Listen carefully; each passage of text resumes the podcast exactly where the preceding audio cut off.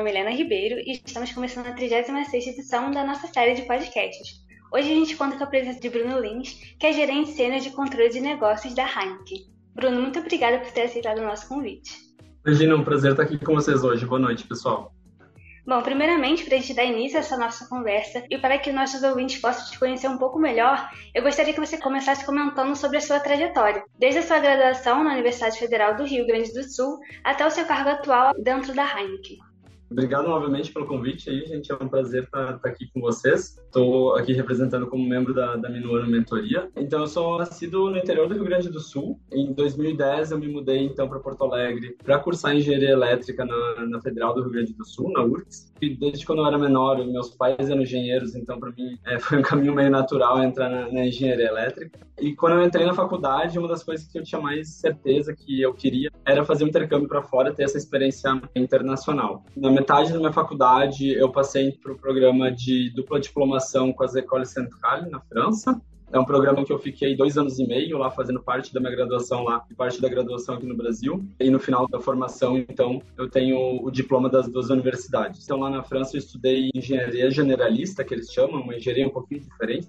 E quando eu voltei aqui para o Brasil, eu já vi que eu estava gostando, não tanto mais da parte técnica da engenharia, mas tinha um pouquinho mais de interesse de ir para áreas mais de negócio, mais corporativo. E eu entrei, então, nas lojas Quero Quero como estagiário, na área de pricing, de precificação. E fiquei lá, me formei, e daí eu entrei como trainee, fiquei ainda na área de pricing. E depois do programa de trainee, um ano e meio depois, eu fui promovido para gerente da mesma área. Então, eu me formei ali início de 2016 e fiquei na Quero Quero esse período até início de 2019. Em 2019, eu recebi uma proposta para vir para São Paulo para entrar na Heineken. Eu passei no processo seletivo para entrar como especialista de planejamento financeiro aqui na Heineken. Fiz um pouquinho de mudança de carreira aí, porque eu estava numa área um pouquinho mais comercial de pricing e vim para a área financeira. Gostei bastante, entrei como especialista então em abril de 2019. E daí foi dois anos nessa cadeira, para daí ser promovido para gerente de controle de negócios, de business control, mais ou menos da mesma área dentro da Heineken. Então fiquei dois anos atendendo o time de vendas do lado de finanças. E agora, início desse ano, então fui promovido para gerente sênior de controle de negócios e eu olho agora para a área de logística, então dentro da Heineken área financeira que atende o time de logística. Acho que outras coisas fora, eu, eu, gosto bastante de fazer voluntariado, então no final do meu programa de intercâmbio da França, eu fui também para o Vietnã, passar dois meses lá dando aula de inglês. Na França, fiz alguns programas de voluntariado também, e visitando jovens com câncer no hospital. E depois eu também hoje entrei e participo da Minuano Mentoria, que foi quem criou a ponte aqui com o time de, do clube de consultoria, que também é bem bacana. A sua trajetória é bem diversa e interessante, e algo que chama bastante atenção é justamente a sua participação no programa IFL Excellence Scholarship, que é um programa de bolsa de estudo oferecido pelo governo francês. Sendo assim, quais foram os principais aprendizados e desafios que você enfrentou durante esse processo seletivo? Esse processo seletivo foi feito então lá quando eu estava no início da faculdade. Então, acho que foi o primeiro grande processo seletivo assim que eu fiz fora vestibular e que eu tive que ir atrás um pouquinho disso, de entender o que, que o outro lado gostaria de mim. Então, tanto para a IFEL, na verdade, quanto para a vaga da universidade na França, então eram dois processos seletivos um pouco paralelos, assim, mas que eu poderia ganhar só a vaga na universidade e não ganhar a bolsa, eu poderia ganhar os dois. Eles contavam com, então, uma entrevista com os professores da França e depois toda uma série de documentos que tu tinha que enviar, de carta de recomendação de professores e carta de motivação tua. Então, foi bem interessante aprender, assim, que a gente usava muito a rede de alunos alumni, então todos os colegas que já tinham participado do processo seletivo, eles ajudavam bastante a fazer a gente entender quais as características da gente que davam match com esse processo seletivo e como eu colocava isso em evidência em todo, durante todo o processo, seja na entrevista, seja na minha carta de motivação. Então acho que foi o principal grande aprendizado e desafio que a gente teve foi justamente esse, e acho que foi a primeira vez que eu tive isso na vida. Você comentou que durante a sua carreira você decidiu fazer uma transição para um meio mais corporativo, que é bastante interessante porque você se formou em engenharia elétrica, mas buscou por oportunidades mais relacionadas à engenharia de produção. Então gostaria de entender um pouco mais o que, que te motivou a sair da sua zona de conforto, justamente para buscar novas experiências profissionais. É, quando eu entrei na engenharia elétrica, eu entrei com uma visão bem enviesada de engenharia. E acho que o que me ajudou a abrir muito a cabeça foi justamente o programa de intercâmbio na França, porque lá eles já têm engenharia generalista e já é um curso de engenharia muito mais voltado para o mercado e muito mais completo, digamos assim. Eles passam uma base de todas as engenharias, então eu tinha desde matérias de resistência dos materiais, de civil, até matérias de transferência de calor, de engenharia química, algumas matérias de eletrônica, tinham matérias de todas as engenharias, mas tinha uma carga bem pesada também de gestão de projeto, de contabilidade, até de economia, que eram muito legais, assim, davam uma formação muito mais é, completa e abrangente. Então foi isso que me ajudou, assim, a abrir a cabeça e ver que, opa, eu gosto bastante de coisas que não sejam só ficar sentado aqui e desenvolver um projeto bem técnico, e que eu gosto bastante dessa parte de sentar com pessoas, entender problemas é, e resolver em conjunto esses problemas. Que não deixa de ser um pouquinho o que a engenharia ensina também, mas de uma maneira um pouco menos ao pé da letra, digamos assim. Algo que você também citou lá no começo da nossa entrevista foi que você foi mentorado da Minuano Mentoria, que é uma rede de desenvolvimento de carreiras e liderança de uma forma geral. Então, queria saber como é que você entrou nesse programa, como é que ele funciona e de que maneira ele contribui para te preparar para o mercado de trabalho de uma forma geral também. A Minuano, então, é uma associação de, de, voluntariados, tá? Eu entrei lá em 2015, quando a Minuano estava sendo formada, então eu fui parte daí do, da, eu digo, da, das cobaias da Minuano, porque eu fui da primeira turma de, de mentorados é uma rede de pessoas de alto potencial que busca crescimento profissional através de conexões, tá? Então, através da troca de experiência, a gente busca potencializar o potencial das pessoas. Então, o objetivo da Minuano é trazer mentoria para jovens em início de carreira, onde a gente tem aquelas várias dúvidas de para que caminho eu tenho que seguir, faz sentido tomar essa decisão, o que, que eu gosto, o que, que me interessa, será que nessa carreira aqui eu vou ter prazer em seguir isso daqui? Então, a ideia é justamente trazer uma mentoria de pessoas mais experientes que já passaram por isso, para auxiliar um pouquinho esses jovens que estão saindo da faculdade, entrando no mercado de trabalho, a conseguir tomar essas decisões aí. Eu acredito que seja bastante significativo para você, porque você era mentorado e agora é um mentor. E aí eu queria saber de você, o que, que você vem enxergado como uma mudança? Como é que tem sido essa nova experiência para você, já que você foi mentorado anteriormente? Acho que assim, no, na parte de mentorado, na época, me ajudou a ficar bem tranquilo quanto a algumas decisões, assim, eu tinha muito medo de perdendo oportunidades por algumas razões, e na época, e acho que a gente, quando é um pouco mais jovem, tá saindo ali da faculdade, acho que a gente tem muita ânsia, assim, de logo tá ganhando seu dinheiro, conquistar sua independência, e acho que na época me deixou tranquilo quanto a algumas decisões que eu tinha tomado, de ficar em Porto Alegre naquela época, eu tinha muita dúvida se eu devia vir para São Paulo já lá em 2016 ou não, consegui me deixar mais tranquilo quanto a essas decisões. Então foi alguma coisa bem importante assim para mim. E agora então, como tu disse, desde 2021 eu tô como mentor também. E acho que a experiência de ser mentor é completamente diferente, mas ela é tão enriquecedora quanto num processo de mentoria entre mentor e mentorado, sem dúvida, foco é o desenvolvimento do mentorado, é, mas o mentor acaba aprendendo muito também, conhecendo a pessoa e vendo pontos de vista diferentes dessa pessoa e, e, aprendendo um pouquinho com ela. Então, assim, sem dúvida, a gente aprende muito com nossos mentorados. Então, acho que esse é o primeiro grande ponto positivo. E o segundo, acho que é retribuir um pouquinho o que eu recebi lá atrás. Para mim, me dá muito prazer de trazer essa retribuição aí.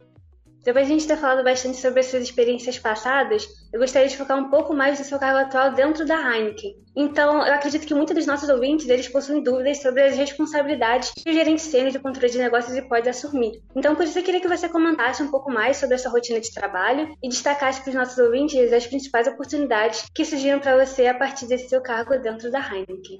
É, então, o gerente sênior de controle de negócio, enfim, traduzindo aí, é, é, é boa e velha controladoria né, de negócios que a gente fala aí, mais comum no mercado, talvez. A gente é responsável pelo orçamento e acompanhamento de custos da companhia, além de garantir a correta alocação de recursos e o acompanhamento de desempenho da companhia. Então, a gente é uma área bem estratégica que ajuda bastante na tomada de decisões do negócio. Então, assim, sempre quando a gente tem alguma tomada de decisão um pouco mais importante dentro do negócio, a gente é envolvido para dar o, o, nosso parecer e, enfim, fazer a avaliação financeira dessas decisões. Ela é bem estratégica, sim, e ela junta dois mundos dentro da empresa, que de um lado, a gente tem que entender um pouquinho de contabilidade, economia, entender indicadores financeiros ali, como é que funciona toda essa parte financeira, mas a gente tem que entender também como é que funciona o modelo de negócio da companhia e o que, que é adaptável à realidade ali da companhia. E falando um pouquinho da, da minha rotina, assim, acho que basicamente tem três grandes grupos de atividades, assim, que desenvolvo hoje, né? Então, o primeiro é acompanhamento de desempenho e gestão de orçamento. Todo mês a gente tem fechamento de resultado, a gente acompanha versus o que estava orçado, entende o que está vindo em linha, o que está desviando e quais as razões disso. A gente constrói o orçamento, né, uma vez por ano, faz planejamento estratégico um pouco mais de longo prazo, então tudo isso está incluso aí dentro. É, acho que o segundo grande bloco é a gente dar suporte à tomada de decisão do negócio. Então, ah, eu vou fazer algum investimento novo, ou eu vou decidir entre fazer uma coisa de forma A ou B, a gente ajuda nessa tomada de decisão, trazendo um parecer um pouco mais financeiro e neutro, assim, digamos, dentro da, da companhia. E por último, enfim, como sou um gerente, é sem dúvida acho que um grande pilar que eu tenho também é a gestão de pessoas e cuidar da, do meu time. Agora, pensando em adaptabilidade e otimização, quais que são os principais indicadores-chave de desempenho que você leva em consideração para elaborar soluções financeiras e de controle para a companhia de uma forma geral? Vamos lá, acho assim, indicadores financeiros, a gente não foge muito de o que é usado no mercado sempre. Então, falando de forma bem ampla, a gente olha todo o mercado de, de cerveja muito é focado em olhar o principal indicador financeiro que a gente chama de EBIT, né, que é lucro operacional, aí, que seria o lucro antes de juros e de impostos. Então, a gente sempre tenta é, otimizar essa nossa, nossa rentabilidade nesse indicador. Claro que a gente cada vez mais está num mundo um pouco mais dinâmico e com outras prioridades também. Então, acho que cada vez mais o desafio nosso é não só fazer avaliação financeira para tomada do negócio, mas também é entender qual é o meu impacto de alguma decisão no cliente, certo? Então, a gente começa a ter um, um mercado muito mais voltado ao cliente, a entender o que, que o cliente gostaria. A gente começa a olhar muito mais também qual o impacto no meio ambiente quais são as minhas ações de sustentabilidade que eu vou estar tendo, qual o impacto que eu posso ter, por exemplo, em pegada de carbono, enfim, diversos outros indicadores ESG aí no meio. Acho que de uma forma assim bem ampla, acho que não tem indicadores universal.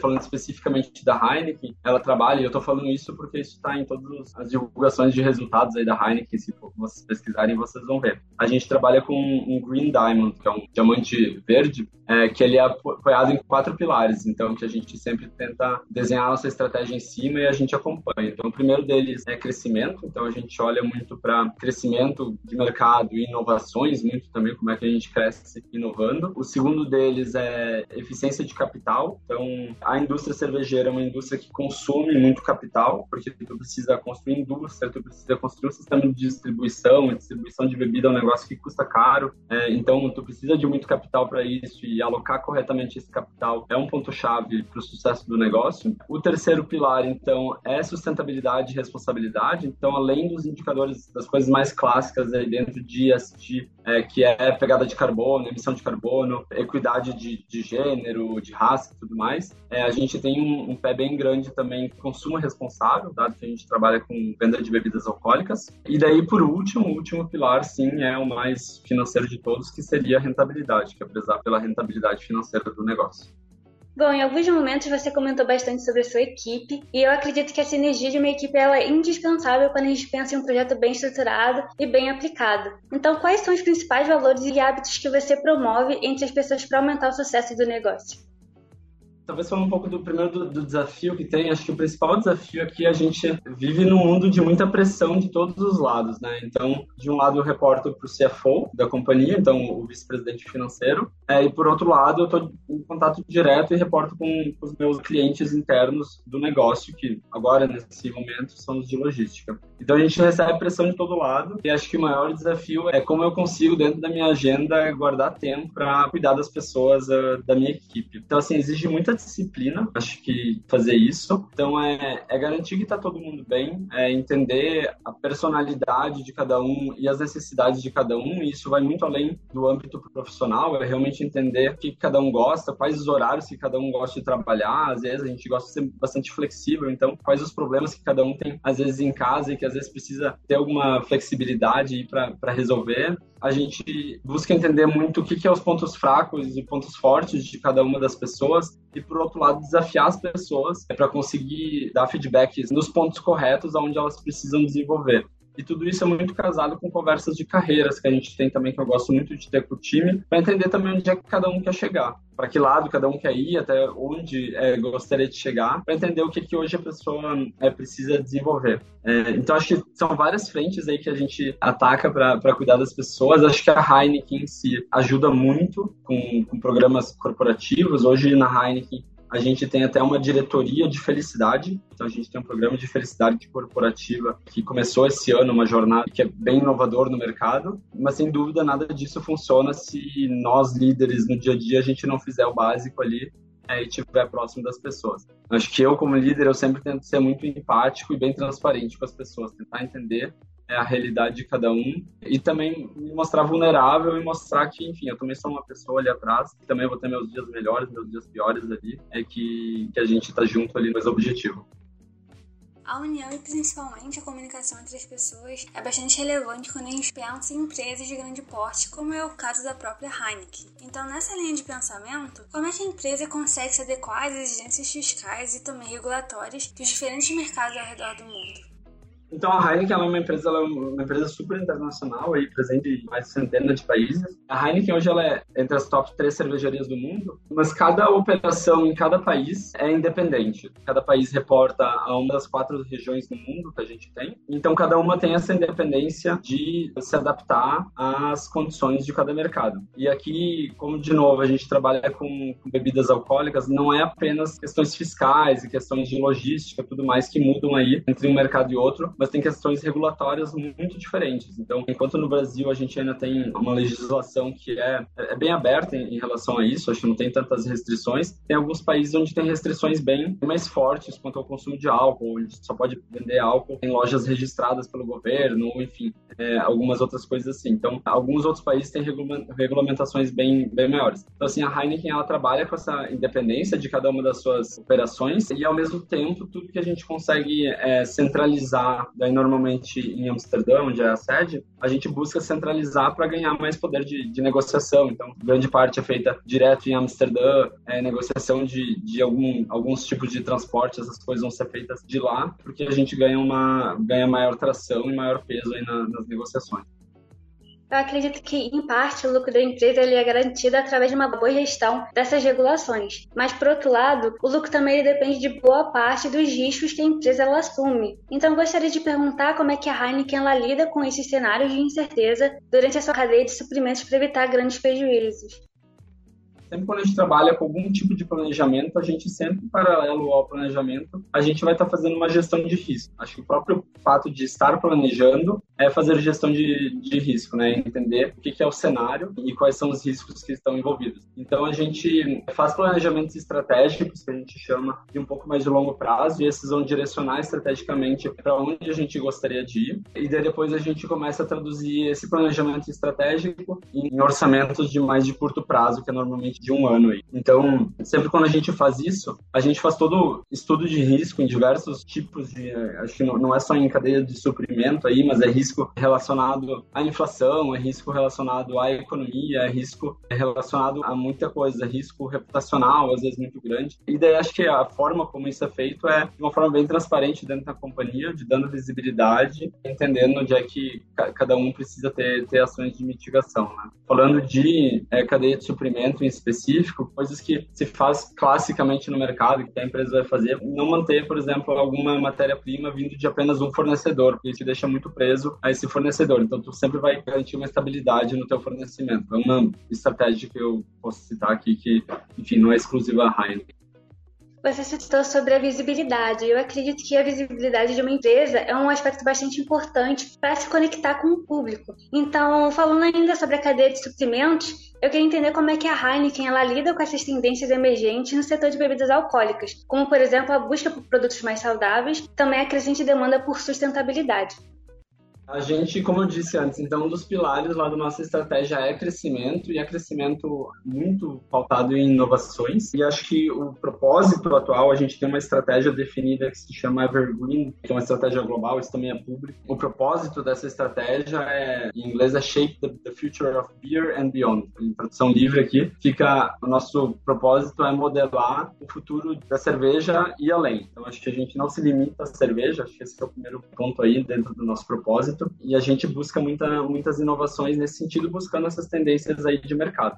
Então, na Europa, por exemplo, que já é um mercado que já está bem à frente do, do, Brasil nessa questão de um pouco mais de consciência no consumo e consumo responsável, a gente trabalha com muitas inovações lá e a gente vai aos poucos trazendo elas aqui para o Brasil. Então, em 2020, a gente lançou, por exemplo, a Heineken 00, que é para quem busca um consumo mais responsável de álcool é, e não necessariamente ingerir álcool. Também tem um menor teor alcoólico, né, por exemplo, e hoje já é a cerveja zero mais vendida aqui no Brasil. Ano retrasado, a gente trouxe também a Amstel Ultra, que é uma outra é, cerveja de baixa caloria. Esse ano a gente lançou o Clash D, que é um refrigerante 100% natural, também desenvolvido pela Heineken. Então a gente vai trazendo essas inovações buscando essas novas tendências aí de mercado, mas no Brasil o mercado ainda é um pouco defasado em relação aos mercados mais desenvolvidos, onde essa tendência já está bem mais amplificada aí de consumo responsável. E falando do lado de sustentabilidade, a Heineken foi a primeira das cervejarias globais a citar target de zerar a emissão de carbono. Então, nosso target é zerar a emissão de carbono na cadeia própria até 2030. Então, toda a nossa operação deve ter um net de emissão de carbono zero em 2030 e em toda a cadeia de fornecimento. Então, desde fornecedores, desde clientes, tudo mais, até 2040. Então, são metas aí bem agressivas. E 2030 parece longe, mas a gente vem discutindo isso já bastante de como é que a gente consegue traçar esse plano para chegar em 2030 é, dessa forma. Essas metas com certeza são muito interessantes e também bastante importantes para o futuro do nosso planeta de forma geral. E eu desejo bastante sorte nisso para a Heineken. Então, Bruno, depois de a gente ter falado bastante sobre a sua trajetória e sobre as suas experiências fora do país e também da carreira profissional, eu gostaria de realizar uma pergunta mais focada em você. Quais que seriam os seus planos pessoais e profissionais para o futuro? Gostei muito da área financeira, acho que eu, hoje eu me, me encantei bastante, porque, como eu disse, junta uma parte um pouco mais técnica financeira, muito de número, matemática, que eu gosto bastante. Sou engenheiro no final do dia também, mas que junta bastante o negócio também. Eu pretendo continuar nessa área, gosto bastante dessa área, e acho que, assim, de grandes sonhos que eu tenho, eu tenho interesse em voltar a morar fora, então, para mim, a experiência internacional marcou bastante. Tenho interesse em voltar a morar fora, porque eu adquiri muito gosto por essa questão de conhecer novas culturas culturas, conhecer outros lugares, aprender sobre pessoas diferentes. Então eu tenho muito interesse em voltar a morar fora, é uma coisa que eu tenho no meu plano de carreira para curto, médio prazo, provavelmente. Então desde agora eu já estou ficando de olho em oportunidades internacionais e como a Heineken, enfim, é uma empresa global, dentro tem bastante dessas possibilidades. Então acho que assim, os grandes planos que eu tenho, a princípio, por enquanto, eu pretendo voltar para fora em algum momento, não necessariamente para a Europa, mas é para algum lugar aí que, que possa me trazer algum desafio legal. Acho que esse é o principal plano que eu tenho setado para mim. Bom, Bruno, infelizmente a gente está chegando ao fim da nossa conversa e como em todo Consulting Cast, a gente tem a tradição de perguntar para o nosso entrevistado qual conselho que você daria para alguém que está começando no mercado de trabalho e almeja sucesso profissional. Acho que isso eu falo bastante também para os meus mentorados no Minuano. Acho que a gente sai da faculdade, quando a gente está começando aí, a, não necessariamente só saindo da faculdade, enfim, se alguém tomou a decisão de, de, começar a carreira profissional mais cedo também, a gente coloca um peso surreal nas decisões que a gente está tomando e a gente se cobra demais por elas, sabe? Então, acho que o, o mais importante do que estar tá preocupado se está tomando a decisão certa ou errado eu acho que a minha dica é tem que estar preocupado se tu está aprendendo com essa decisão, se tu está aprendendo onde tu está, tu está conseguindo tirar algum proveito. Faz totalmente parte a gente não ter 100% de certeza da, das decisões que a gente tem que tomar, faz totalmente parte a gente às vezes errar, ir para algum lugar que, enfim, não é para mim e, e tá tudo bem e voltar atrás, ainda mais quando a gente é jovem. Acho que a gente tem que se dar esse benefício da dúvida e a gente consegue tranquilamente fazer mudança aí na trajetória, mas acho que o importante é a gente conseguir aprender dessas decisões ou aprender no lugar onde tu estiver. Então acho que para mim é essa a principal dica, assim, não colocar tanta pressão nessas decisões e sim buscar aprender na jornada e no caminho, porque tem muito tempo e muita possibilidade de mudar aí para frente também. Eu gostaria de agradecer mais uma vez a sua presença aqui no Consulting Cast e espero que você tenha gostado. Imagina, eu que agradeço o convite, foi um prazer estar aqui com vocês e a gente está sempre aberto aí para trocar uma ideia. E essa foi mais uma edição do nosso Consulting Cast.